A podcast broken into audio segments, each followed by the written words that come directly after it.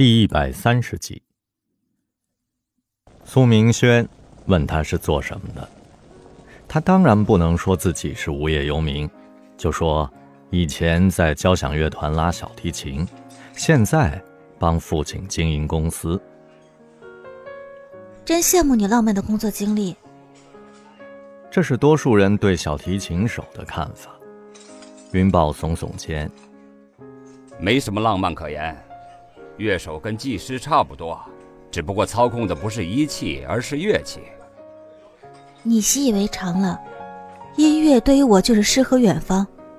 上中学那会儿，音乐课和美术课几乎都被术语外占了。说来惭愧，我连五线谱都不认识。上了大学。本想提升一下艺术修养，却又忙着应付各种考试、找实习单位。工作以后像个不停转的陀螺，更没闲情逸致了。别人给过我一张纽约爱乐乐团的演出票，我穿着华丽的衣服坐在国家大剧院，随大家一起鼓掌。但那些乐曲艰深晦涩，我没有领略到美感。原来古典音乐的听众也是要经过严密训练的。我被阻挡在那扇大门之外了。这就是艺术的作用，门开的越多，心灵的出路就越多，自由度和生活质量也越高。说到底，这根源于阶层的差异。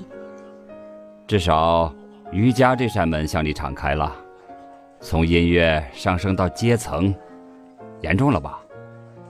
苏明轩告诉他，自己有两个妹妹。一个弟弟，他从小目睹父母拉扯着四个孩子的艰辛，注意力凝聚在一餐一饭和一针一线上。他又是家里唯一考上大学的孩子，背负着太多世俗的期望。像他这样的人，即使过上优越的生活，精神世界依然单调。大蒸锅热气腾腾。计时器滴滴作响，服务员揭开锅盖，鱼片雪白，香气四溢。云豹用木勺搅拌着粘稠的秘制调料，酱先放一半吧，怕你觉得咸。多放点好了，我先生口味重，我也习惯了。你看起来刚毕业的样子，都结婚了？我毕业已经五年了，不见得比你小。说这话的时候，苏明轩的脸上荡漾着羞涩的幸福感。我们打算明年结婚。云豹心想，这润物无声，怕是来不及了。他必须要快攻。很久没有跟人这样推心置腹的聊过天了，谢谢你的倾听。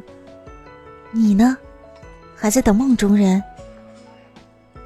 希望他也在等我，只怕我千辛万苦找到他，他却留给我一个背影。和苏明轩共进晚餐的最大收获是互加了微信。云豹从朋友圈里轻而易举地捕捉到他去广州出差的行踪。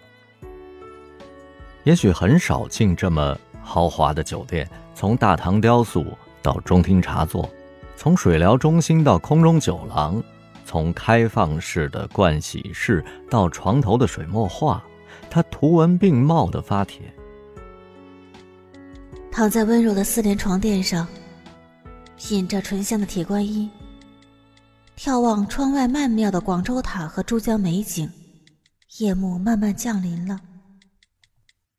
他的兴奋之情和寂寥之意溢于言表。云豹一看就知道是哪家酒店，而且亚太区的销售总监就是他的哥们儿。一个电话过去，苏明轩的入住日期和房号查得一清二楚。云豹吩咐他准备生日蛋糕和一瓶上好的红酒，随手就订好了飞往广州的机票。销售总监笑着说。